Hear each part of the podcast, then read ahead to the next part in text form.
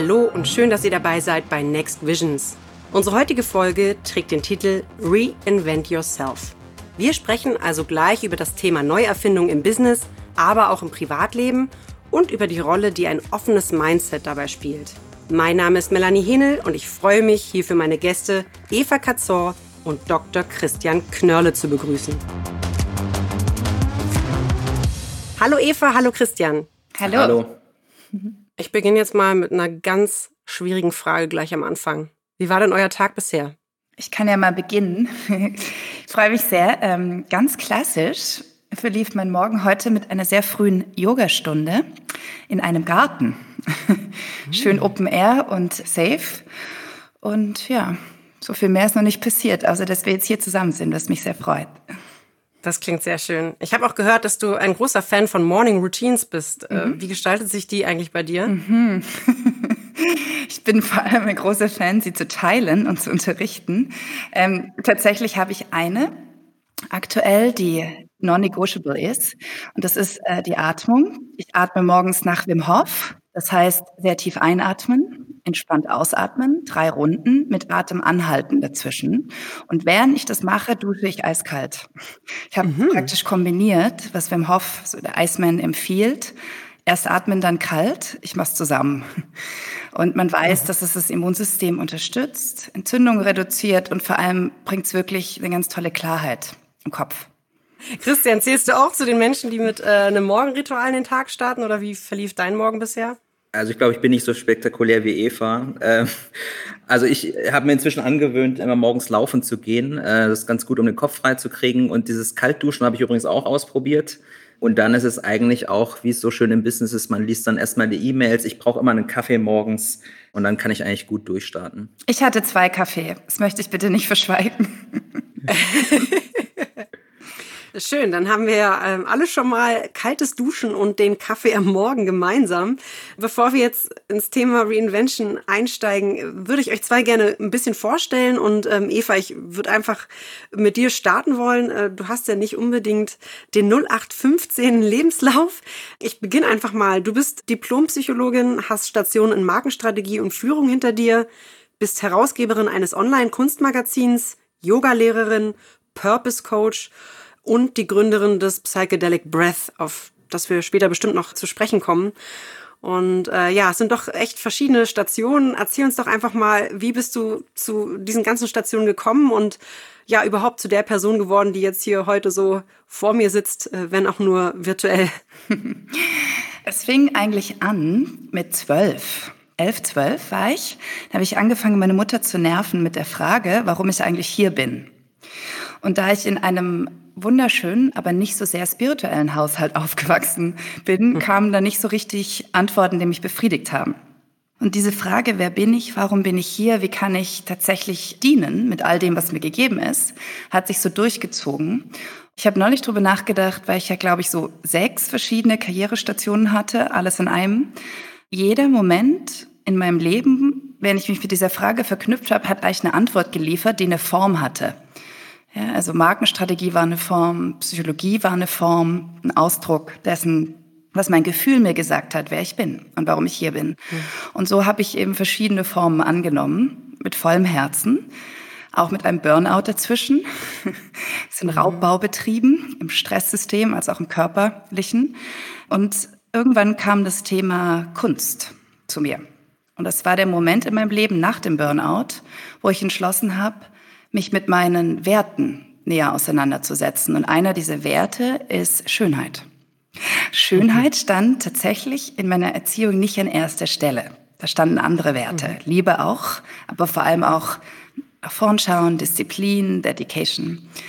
Und über die Kunst und das Kunstmagazin kam immer wieder die Frage, warum sind eigentlich alle anderen hier? Und ich habe mich da so ins Spirituelle praktisch hineingetastet, habe das dann vertieft über eine Yoga-Ausbildung in New York, habe dann 13 Jahre Yoga unterrichtet, straight, und habe dann wieder die Frage gestellt vor drei Jahren, okay, was ist mein nächster wahrer Schritt? Und damals habe ich schon Menschen gecoacht. Ich sage Purpose Coaching, weil ich Menschen unterstütze, das zu finden, dass sie sind. Und über diese Frage, was ist mein nächster wahrer Schritt, kam tatsächlich Psychedelic Breath als Eingebung in der Meditation zu mir. Und seitdem habe ich dieses Atemritual entwickelt, reise damit durch die Welt, arbeite mit elektronischen DJs zusammen für die Soundtracks, hatte jetzt mehrere tausenden Menschen bei mir und bilde jetzt aus. So, kleiner Rundumschlag. Christian, bevor wir gleich auf dich zu sprechen kommen, würde ich noch mal kurz nachfragen, weil Psychedelic Breath ist ja so ein bisschen, ähm, ja, schwer greifbar für mich. Mhm. Ähm, ich muss sagen, ich komme ja auch aus Berlin und bin auch ganz gut durch die äh, Berliner Clubszene damals als Studentin gehüpft. und die Idee, elektronische Musik mit Atemtechnik zu verbinden, kam mir dabei nicht. Erzähl mal, wie kam diese Eingebung und ja, was können wir uns darunter vorstellen? Was macht das mit unserem Körper? Ja, also die Eingebung kam wirklich so, also wenn ich Meditation unterrichte, übrigens auch für Unternehmer und im Company Contest geht es immer um Guidance, geht im Endeffekt darum, dass du deine Gehirnwellen so verlangsamst, dass du in einen kreativeren Zustand kommen kannst, also weg von dem, ich sag's mal übertrieben, gestressten, zu schnellen Beta-Wellen in ein Alpha rein. Und in diesem Zustand verbindest du dich vor allem auch mit dem limbischen System, das heißt mit deinen Gefühlen. Und da steckt viel Wahrheit drin. Und in dieser Meditation hatte ich das Gefühl, dass ich etwas Spirituelles entwickeln möchte, eine Praxis, die aber sehr körperlich ist. Damals, vor drei Jahren, war Breathwork, so nennt man das Genre jetzt, noch nicht so groß. Jetzt wird es langsam richtig groß. Man sagt schon, es ist das neue Yoga. Warum? Jeder kann es machen. Und was beim Psychedelic Breath passiert, ist, wir atmen zweigeteilt. Ein sehr schnelles Atmen, verbunden mit Breath Retention, mit einem Anhalten des Atems. Und da passiert ganz viel im Gehirn als auch im Körper. Und eins davon ist, dass wir in eine transiente Hypofrontalität rutschen. Das heißt, weniger Energie im Frontallappen, da wo wir denken, bewusst denken. Mhm. Da wo aber auch, sagt man, der innere Kritiker sitzt. Ja, wir kommen mehr ins limbische System, wir kommen auch hier mehr ins Fühlen und man sagt, wir kommen bis in die Theta-Frequenz und damit ins Unterbewusste hinein. Psychedelic kam mir einfach so, weil ich immer als Yogi auch nach einem Weg gesucht habe, auf eine natürliche Art und Weise diesen Zustand zu erreichen, der Alpha- oder der Theta-Frequenz im Gehirn, was auch ein Trip sein kann. Ja, Visualisierungen passieren beim Psychedelic Press. Wir atmen circa 45 Minuten so. Die Musik ist einer der größten Treiber, um sich da reinzubegeben, weil es ist nicht, es ist schon anstrengend am Anfang. Aber was dann passiert, ist halt ein unheimlicher Release die Leute fühlen sich sehr viel leichter danach, erkennen Dinge und weil sie das bewusst tun, erinnern sie sich auch daran, was sie erkannt haben für ihr Leben. Hm, es klingt auf jeden Fall spannend. Ich glaube, also das muss ich unbedingt mal ausprobieren. Ähm, ja, Christian, jetzt kommen wir zu dir. Ich möchte natürlich auch mehr über dich erfahren und gebe jetzt einfach mal so ein bisschen deinen Lebenslauf wieder. Du hast in äh, Wirtschaftswissenschaften promoviert und warst in der Beratung tätig, dann in der Strategie bei Daimler und bist 2015 zur Porsche AG gekommen. Dort warst du Projektleiter in der Unternehmensstrategie und hattest danach die Position des Innovationsmanagers inne. Und äh, ja, seit 2019 leitest du nun eine Business Unit bei der Porsche Digital, die sich Forward 31 nennt. Und jetzt äh, kommt die alles entscheidende Frage. Warum spielt das Thema Reinvention für dich persönlich eine Rolle? Ich glaube, man durchläuft so verschiedene Lebensphasen. Bei mir war es so, dass ich mit 17 als ich in der Schule war, hatte ich eine Situation, wo ich eigentlich beinahe gestorben wäre. Und das hat mich schon sehr nachdenklich gemacht. Also so eine Nahtoderfahrung. Man äh, sortiert sehr stark aus, was ist relevant, was ist nicht relevant. Und ich hatte für mich relativ stark entschieden, bestimmte Dinge würde ich jetzt anders machen, wenn ich den letzten Tag heute leben würde und habe mein Leben eigentlich umgestellt. Ähm, genauso eigentlich letztes Jahr bin ich durch eine Krise gegangen und durchlaufe jetzt auch gerade sozusagen eine Phase der Reinvention, würde ich mal sagen. Deswegen ist Reinvent Yourself ein sehr persönliches Thema, aber auch im Business sehr stark ein Thema. Inwiefern im Business?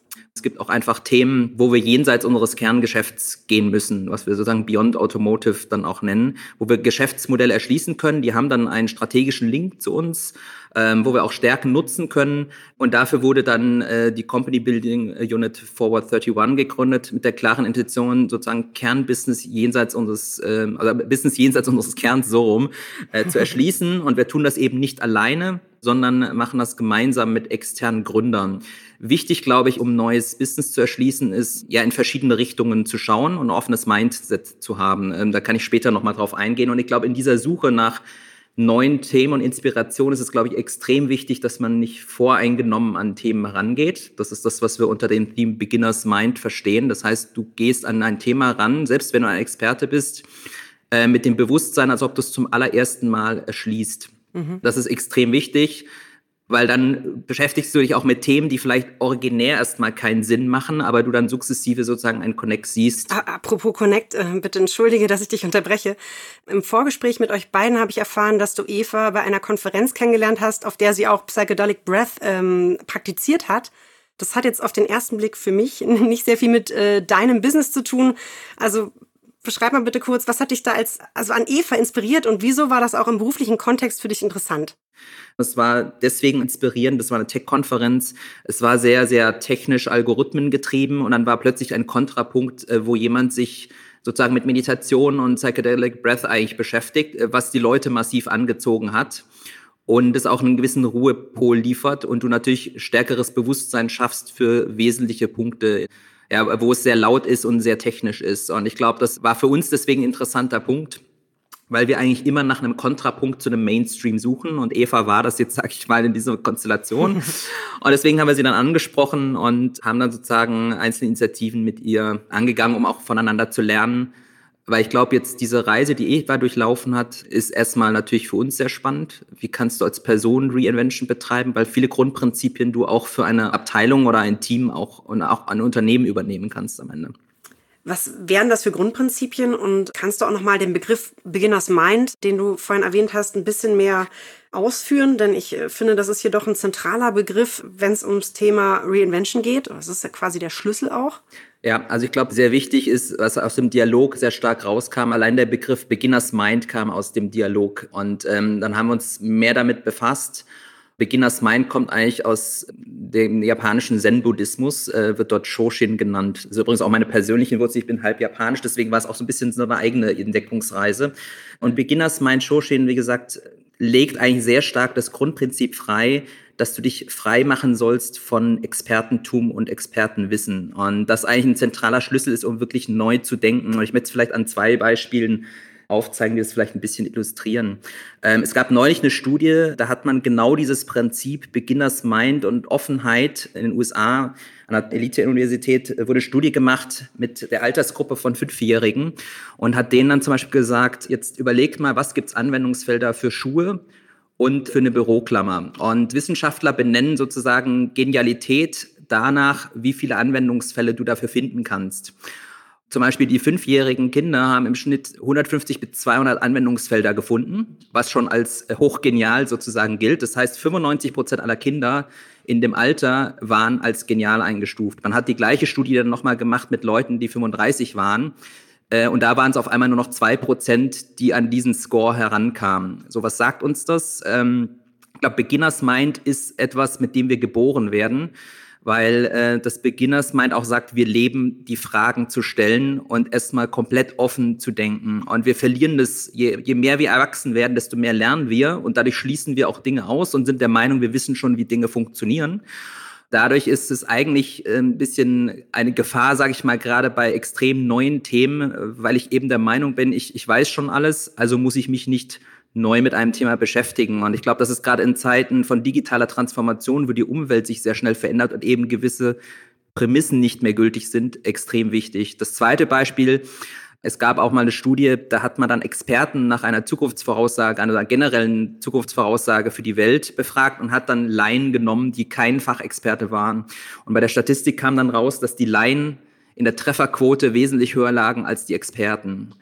Deswegen glaube ich, ist der Punkt, wenn ich ein etabliertes Business habe, dann brauche ich diese Experten, weil diese Experten bringen die volle PS auf die Straße. Aber gerade in einer Zeit hohen Unsicherheit brauche ich eigentlich eher Generalisten, die fähig sind, aus vielen unvollkommenen Informationen erstmal offen heranzugehen, gewisse Muster zu erkennen und dementsprechend auch äh, neue Schlüsse daraus zu ziehen. Und äh, dieses Grundprinzip, was ich anhand der zwei Beispiele erläutert habe, machen wir uns zunutze in unserem Team. Das heißt, einerseits haben wir natürlich einige Expertisen, aber wir ermahnen uns eigentlich jeden Tag aufs Neue, Beginners Mind zu leben und nicht voreingenommen mit verschiedenen Themen umzugehen, weil wir uns sonst einfach auch Opportunitäten entgehen. Deswegen war uns relativ wichtig, eigentlich ein diverses Team zu haben, sehr viele unterschiedliche Perspektiven zu haben und uns auch gegenseitig immer wieder zu challengen in den Ansichten und Perspektiven. Deswegen ist für mich zum Beispiel Vielfalt nicht ähm, etwas, was man nur braucht, um äh, sozusagen Diversität per se zu proklamieren, sondern wir leben davon, an der Reibung von verschiedenen Perspektiven, weil sich dadurch eigentlich komplett neue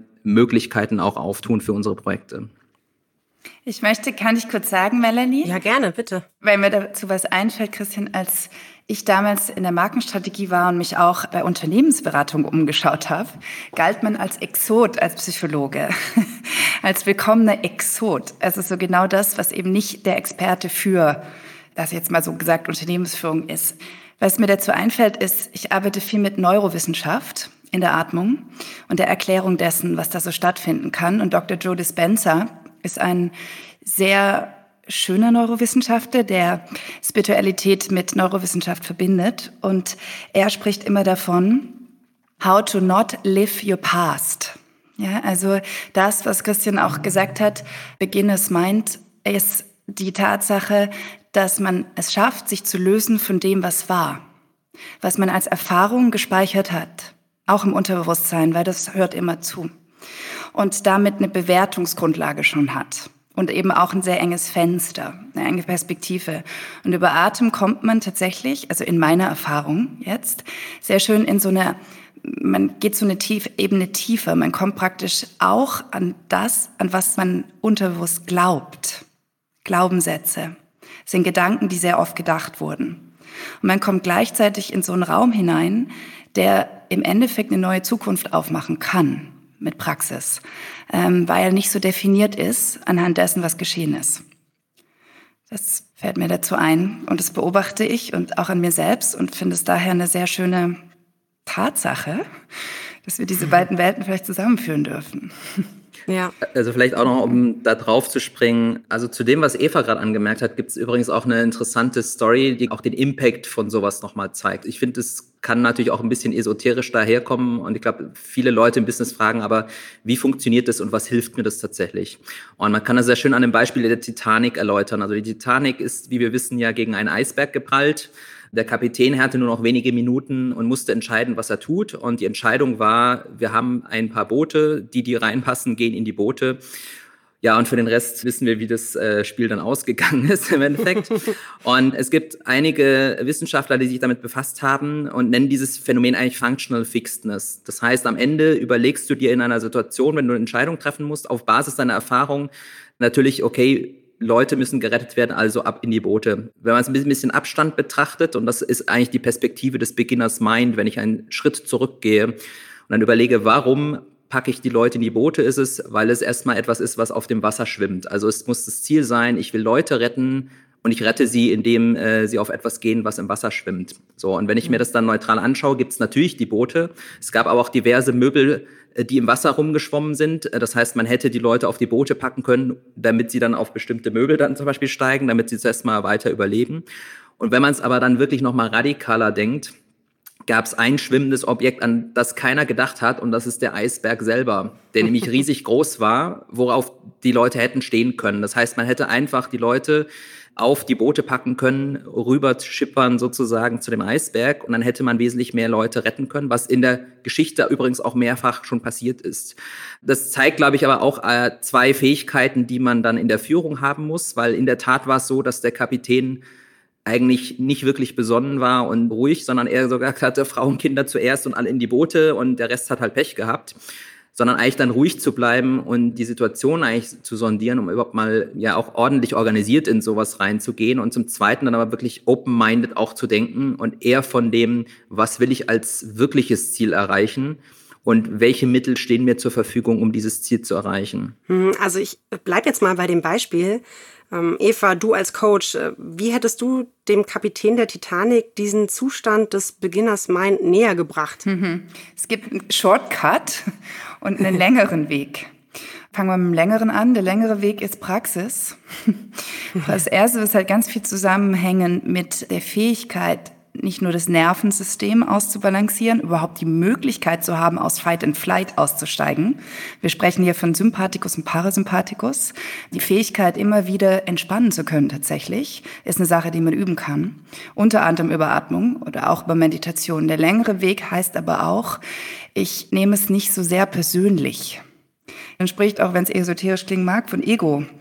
In dem Moment, wo wir extrem involviert sind, es geht schnell, ist oft ein Gefühl des Angriffs zum Beispiel, sprichwörtlich in der Titanic des, des Eisbergs Angriff, indem wir so schnell uns identifizieren mit dem da, was da gerade geschieht und dem Gedanken dazu, können wir meines Erachtens nicht mehr richtig klar handeln und auch nicht vorausschauend handeln und auch nicht uninvolviert handeln im Sinne von Beginners Mind.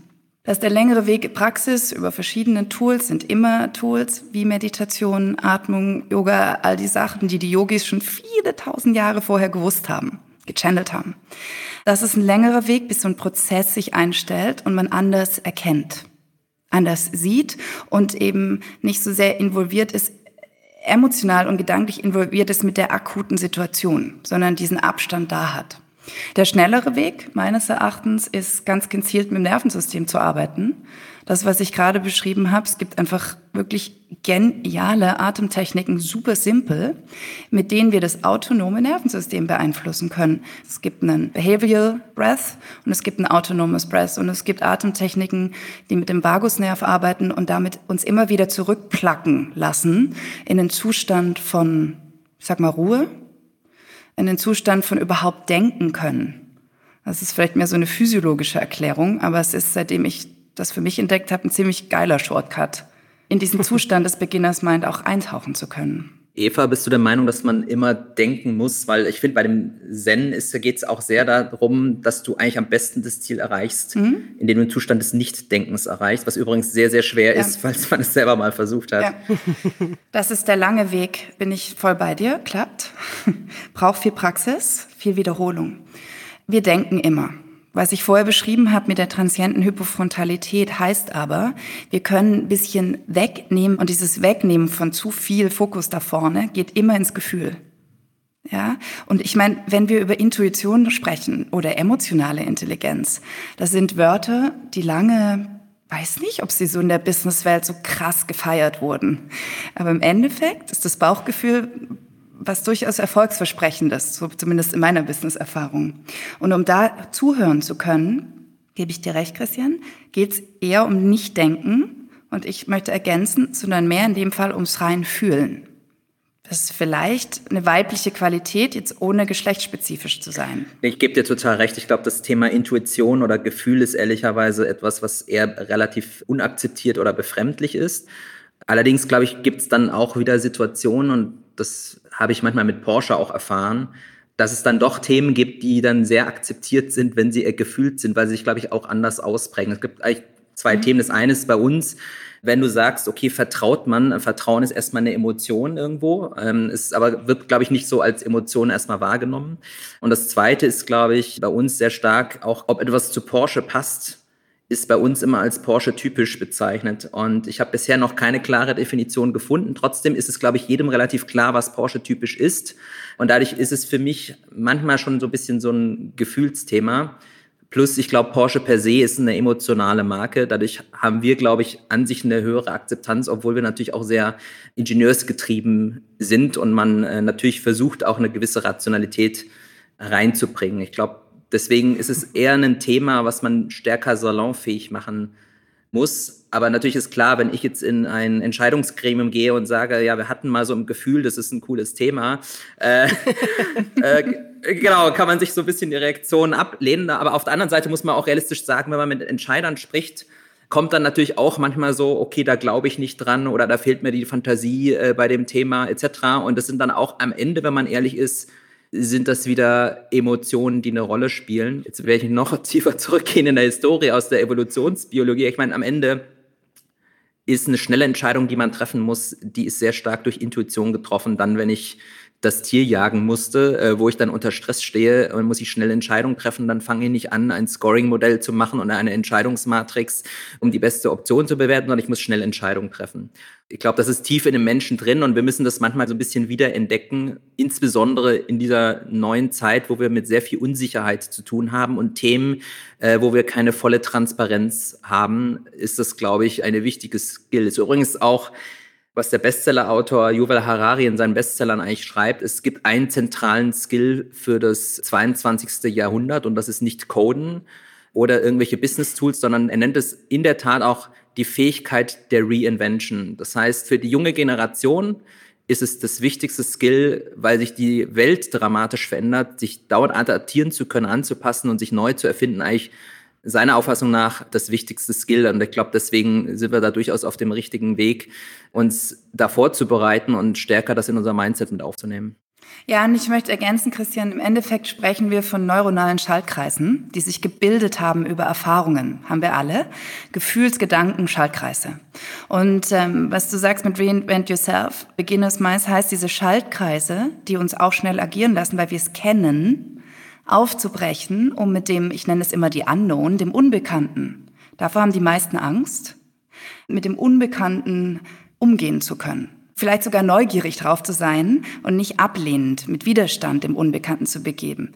Was ich aber noch ergänzen möchte, und das hast du ja auch erwähnt in eurem Team, wir sind alle unterschiedlich. Ja, was ich im Purpose Coaching mache, ich sag's mal so, ich kann wirklich Menschen ich sage das Wort jetzt lesen. Das heißt, ich arbeite energetisch mit Persönlichkeitszügen und wir haben Herzmenschen, wir haben Kopfmenschen, wir haben freudvolle Menschen, zweite Chakra-Menschen, wir haben sehr geerdete Menschen, die sehr auf Struktur beachtet sind.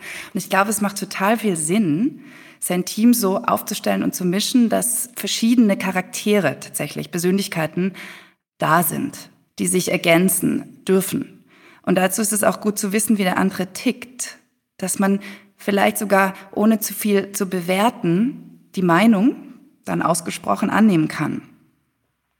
Es ist im Endeffekt eine super spirituelle Praxis. Nicht bewerten, zuhören, verstehen, annehmen. wie ich finde, super schöne Werte, die ein bisschen Übung brauchen, um die vielleicht in so einem Arbeitskontext, Business-Kontext als hohen Wert zu sehen. Hm. Eva, du hast jetzt von verschiedenen Persönlichkeitstypen oder auch in deinen Worten äh, von Chakra-Menschen gesprochen. Und Christian, du hast vorhin auch schon erwähnt, dass du ein sehr diverses Team hast, um auch neue Perspektiven zu erhalten also ich nehme jetzt einfach mal so mit als Schlüssel, ein vielfältiges Team ist schon ein wichtiger Treiber für Reinvention. Und deswegen äh, würde ich jetzt einfach gerne noch mal ein bisschen bei dir nachhaken, Christian, in deinem Team. Wie sieht denn eigentlich eine Zusammenarbeit in so einem diversen Team aus? Genau, ich will es nochmal sachlich erläutern und auf das Team eingehen. ähm, neulich hatten wir ein Teammeeting, da hatte einer gemeint, okay, seien wir mal ehrlich, wir würden uns wahrscheinlich alle nie irgendwie in einer Kneipe oder so treffen, weil wir alle zu unterschiedlich sind. Und ich glaube aber, da liegt auch die Schönheit des Ansatzes, weil dadurch, dass wir alle so unterschiedlich sind, haben wir verschiedene Fähigkeiten, die jeder Einzelne in diesem Team hinzufügt. Auf der anderen Seite gibt es natürlich auch Reibung, weil jeder unterschiedliche Perspektiven hat.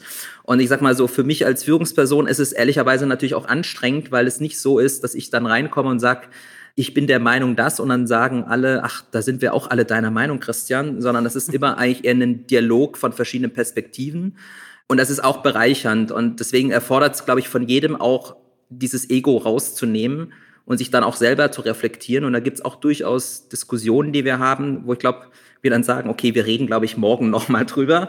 ähm, und man muss man drüber schlafen und dann auch mal eigentlich reflektieren, was heißt das denn jetzt für mich? Und war ich jetzt also es geht dann nicht, ob ich recht habe oder jemand anders recht hat, sondern es geht dann sehr stark darum, macht das Sinn für den Kunden und für das Geschäftsmodell, was wir im Endeffekt bauen. Und deswegen empfinden wir es eher als Bereicherung in dem Team und ich glaube, das ist für mich schon was Besonderes, jetzt diese verschiedenen Talente zu haben. Ähm, also wir haben wirklich kunterbunte Lebensläufe. Wir haben einen Kollegen, der aus Beirut kommt. Ähm, wenn man mit dem spricht, für den war das ein Riesen-Achievement, nach Deutschland zu kommen, äh, wo seine Familie sagt, ja, du hast es geschafft im Leben, weil du einen Job in Deutschland hast. Ich glaube, das schätzt man, äh, oder da hat man auch nicht die Wertschätzung, wenn man in Deutschland schon lebt. Dadurch hat man natürlich auch andere Perspektiven. Wir haben eine Kollegin, die zum Beispiel aus UK kommt, die bei Rocket Internet war, die hat ganz andere Erfahrungen gemacht geht an Themen ganz anders heran.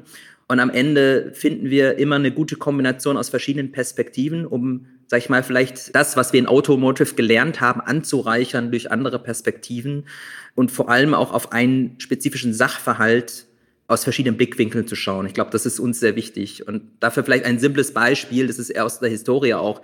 Zum Beispiel, als Sony den Walkman erfunden hat, also ihr kennt vielleicht noch den Walkman, die für die jüngeren Generationen, das war so mal was, was vor dem iPod, den man wahrscheinlich auch schon nicht mehr kennt, äh, hatte. Aber da war die Grundidee eigentlich, ich kann Musik mitnehmen. Und ich glaube, für die Japaner, die es bei Sony entwickelt haben, war die Perspektive, ich möchte nicht meine anderen Mitbürger stören, sondern höre die Musik für mich. Wenn man Amerikaner gefragt hat, haben die gesagt, naja, das ist ja cool, weil ich die Musik alleine hören kann und nicht die anderen äh, sozusagen mitbekomme. Das heißt, man merkt dann je nach kulturellem Background, je nach Perspektive, kann ich eine technische Lösung haben oder ein Produkt was aber sehr unterschiedliche Needs einfach bedient, je nachdem, welche Perspektive ich einnehme. Und wir versuchen eigentlich frühzeitig diese verschiedenen Perspektiven einzubinden in dem Team, um auch zu iterieren und äh, ein vielversprechendes Geschäftsmodell am Ende zu entwickeln. Hast du denn ein Beispiel für so ein vielversprechendes Geschäftsmodell? Also habt ihr schon was ausgegründet? Wir sind gerade dabei und ähm, haben gerade mehrere Themen, die in der Pipeline sind. Es gab in der mhm. Vergangenheit auch schon Ausgründungen. Wir reden momentan nicht so offen darüber, weil genau dieser Plattformansatz, manchmal ist es auch ein Hindernis, wenn klar ist, von wem es kommt. Deswegen haben wir auch durchaus Themen, ähm, wo wir sagen, wir ziehen uns sehr zurück und halten uns immer im Hintergrund und freuen uns, wenn das Geschäftsmodell ein Erfolg ist und damit es ein Erfolg ist, halten wir uns eben auch kommunikativ sehr stark zurück. Dann ähm, halte ich mich jetzt auch mal kommunikativ zurück und führe uns wieder zum Thema Reinvention. Ähm, ich habe jetzt mal so für mich mitgenommen, Reinvention ist der Schlüssel zum Erfolg. Ist das ein Statement, was ihr so bejahen würdet? Äh, ich sag mal, Nein. Schade. Mal kurz überlegen. Nein. Ja, das war's jetzt mit dem Podcast. Danke, dass ihr eingeschaltet habt. mein Ansatz ist äh, verständlich auch als One-on-One-Purpose-Coach sehr individual, wie sagt man, individuell bezogen. Mhm. Es gibt Menschen, für die ist Reinvent Yourself Horror. Ich möchte jetzt mal in Chakren sprechen. Leute, die sehr geerdet sind, erste Chakra, für die ist es nicht so geil, sich dauernd verändern zu müssen. Das ist nicht ihr Naturell. Ja, für die heißt Reinvent Yourself eher Stress als Erfolg. Es gibt Menschen, die sehr gut damit umgehen können und es sogar lieben, sich immer wieder neu zu erfinden, damit auch ihre Umgebung, die Stadt, das Business. Für die ist das ein Goodie praktisch, Lebenselixier. Wir sind alle unterschiedlich, auch wenn wir alle irgendwie gleich sind. Und ich finde es extrem wichtig, dass Reinvent Yourself so ein Thema ist, was ein Angebot ist für jeden auf seinem, in seinem Ausmaß, in seinem Grad. Und was ich beobachtet habe, zumindest in den Jahren, in denen ich in klassischen, in großen Unternehmen gearbeitet habe, aber auch in Agenturen, was oft passiert ist, dass man eine Funktion hat als Mensch natürlich gesehen wird. Das spielt schon eine Rolle. Aber da nicht so richtig viel, wie sagt man, von seinen eigenen Charakterzügen einbringen kann und das praktisch eine Funktion sein darf. Und immer wieder Menschen gesehen haben, die auf Positionen saßen, wo es darum ging, Reinvention, und da gar nicht hingehörten. Hm. Und für die das wie ein Versagen war, das nicht erfüllen zu können, weil viele Menschen selbst nicht wissen, wer sie eigentlich sind ich möchte nicht sagen viele, hoffentlich nicht, aber einige. Und deswegen möchte ich Nein sagen zum Reinvent Yourself als einzige Schlüssel zum Erfolg. Im Team, wenn man das zusammenbringt und jeder so ein Safe Space dafür hat in seiner Art, dann ja. Ich würde es relativ ähnlich beantworten mit Eva in dem Sinne, weil ich glaube, es ist sonst ein bisschen absolutistisch. Und ich glaube, wenn ich es jetzt mal auf unser Unternehmen beziehe, wäre das auch vermessen, glaube ich. Ich betrachte Unternehmen immer in einem gewissen Unternehmenszyklus. Das heißt, am Anfang eines Unternehmens bin ich sehr explorativ unterwegs, sehr unternehmerisch unterwegs, äh, so wie das auch Ferdinand Porsche war, hat verschiedene Dinge ausprobiert und dann brauche ich eigentlich erstmal sehr stark dieses Skill Reinvention, weil ich eigentlich immer wieder in andere Richtungen schaue. Sobald ich mein Geschäftsmodell gefunden habe, und das hatten wir dann natürlich irgendwann mit dem Thema Sportwagen, brauche ich Leute, die nicht jeden Tag alles nochmal in Frage stellen und fünffach reinventen, sondern dann brauche ich Leute, die ein Thema richtig gut auf die Straße bringen, richtig gut in Prozessen sind, die Prozesse effizienter machen etc.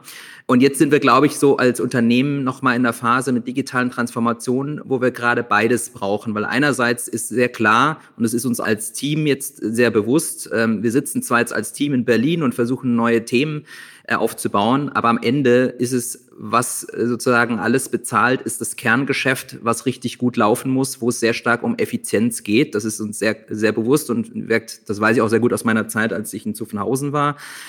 Und auf der anderen Seite brauchst du dann Leute, die in die Zukunft schauen und explorativ unterwegs sind mit höherem Risiko und das Thema Reinvent betreiben. Weil umgekehrt könntest du sagen, wäre ich jetzt richtig aufgehoben in einer extrem wiederkehrenden, prozessoptimierenden Tätigkeit, würde ich wahrscheinlich sagen, dass, da wäre ich ziemlich schlecht drin. Mhm. Andererseits, wenn jemand in diesen Themen richtig gut ist, der würde dann bei uns wahrscheinlich auch nicht glücklich werden. Und ich glaube, so muss man als Unternehmen das auch begreifen. Ich habe wie ein Portfolio an Aktivitäten auch. Das eine ist das, wo ich wirklich meinen Kern betreiben muss, wo ich richtig, richtig effizient sein muss und gut sein muss. Und dann gibt's eben auch der Blick in die Zukunft. Und die Zukunft funktioniert leider nicht mehr linear. Dadurch muss ich explorativ unterwegs sein mit dem Mindset eines Reinvent Yourself. Mhm. Sehr schön. Eva, hast du da noch was dazu zu fügen? Nee, würde ich komplett zustimmen. Wir sind uns glaub, sowas von einig. Kriegst du halt immer die anderen Worte, ist auch gut so. Das war sehr interessant auf jeden Fall und vielschichtig. Gibt es aus eurer Sicht noch etwas, was unsere Hörer aus der heutigen Folge unbedingt mitnehmen sollten? Also ich hätte jetzt gesagt, das Thema Ego beiseite, sich selber nicht hundertprozentig ernst zu nehmen und dann auch sich selber zu hinterfragen und vor allem auch auf andere Leute zu hören. Also Beginners Mind ist Kinderleben das am besten und Kinderleben fragen. Das heißt, sie fragen viel und hören viel zu. Und ich glaube, das kann man eigentlich für den Alltag mitnehmen, auch als Führungsperson. Ja, und ich, ich würde gerne ergänzen zum Thema Reinvent Yourself. Fängt oft an auf persönlicher Ebene mit, manchmal ist es ein Schmerz, manchmal ist es so ein Ziehen, manchmal ist es so eine Sehnsucht nach dem ich nenne es immer den nächsten wahren Schritt. Ja, das, was allein ist mit dem, wer man ist, wie man ist, dem Gefühl da rein zu vertrauen. Weil es kommt, es kommt meistens aus einer sehr sicheren Quelle. In sich selbst nämlich. Das ist mir ganz wichtig, dem Gefühl zu vertrauen und vielleicht eine Tür zu schließen, bevor die andere offen ist. Dann schließen wir auch diese Tür und öffnen die unserer schnellen Entweder-Oder-Fragen. Eva, ich starte mit dir. Mhm. Detox, digital oder für den Körper? Für den Körper. Frühaufsteher oder Nachteule? Frühaufsteher. Lieber in die Vergangenheit oder in die Zukunft reisen? Ich würde so gerne mal in der Gegenwart ankommen. das ist sehr toll. Christian, für dich habe ich natürlich auch drei schnelle Fragen. B oder Entschleunigung? Äh, Entschleunigung. Künstliche oder menschliche Intelligenz? Menschliche Intelligenz. 911 oder Taycan? Taycan, ganz klar. Ganz klar. Super, es hat mir mega viel Spaß mit euch gemacht. Meine allerletzte Frage jetzt. Was ist eure persönliche Vision der Zukunft? Also ich habe eine Herzensvision. Hm. Ich habe eine Herzensvision. Menschen erkennen, wer sie sind, sind weniger gestresst damit, versuchen das zu sein, was sie nicht sind, und es gibt mehr Frieden auf der Welt. Das ist ein schöner Herzenswunsch. Und Christian? Also ich werde diese Frage so häufig aus einem Business-Kontext gefragt, was meine Vision ist. Und ähm, ich glaube trotz allem immer an das Thema Karma. Karma heißt nicht Schicksal, sondern Karma heißt, wenn ich eine Entscheidung treffe, hat das Konsequenzen. Und dadurch glaube ich auch nicht schicksalsergeben an eine Zukunft, die per se kommen wird, sondern mich treibt ja in meinem Job auch an, die Zukunft zu gestalten. Und deswegen ist die Frage dann weniger, wie sieht das äh, Leben in zehn Jahren aus, sondern was muss ich heute tun, um das Leben in zehn Jahren zu gestalten. Und dadurch befinde ich mich ehrlicherweise sehr stark im Jetzt und weniger in der Zukunft. Und dadurch habe ich auch keine klare Vision, wie ich mir das in zehn Jahren vorstelle, sondern ich überlege mir eher, was müssten wir heute alles bauen, damit es bestimmte Dinge in Zukunft gibt, sonst macht es auch keiner. Und dann ergeben wir uns irgendwie in einem Schicksal und das ist nicht mein Ansatz. Finde ich auch keinen schlechten Ansatz. Was würde man denn bauen? Lass dich überraschen, wenn wir unser Portfolio mal live haben. Aber ich glaube, es geht primär um die Perspektive, weil ich glaube, dass man etwas baut, ist eigentlich etwas, was die ganze Menschheit durchzieht. Also vom Hausbau über Unternehmen etc. Und ähm, deswegen ist das, glaube ich, für uns ein zentraler Aspekt. Auch jetzt, gerade für Corona-Krise, ist es einfach jetzt Zeit, etwas Neues zu bauen und das zu gestalten, als auf irgendwas zu warten. Das ist, glaube ich, einfach die Kernbotschaft. Sehr schön. Ich danke euch sehr für eure Offenheit und auch vielen Dank nochmal für eure Zeit. Schön, vielen Dank. Alles klar, danke euch.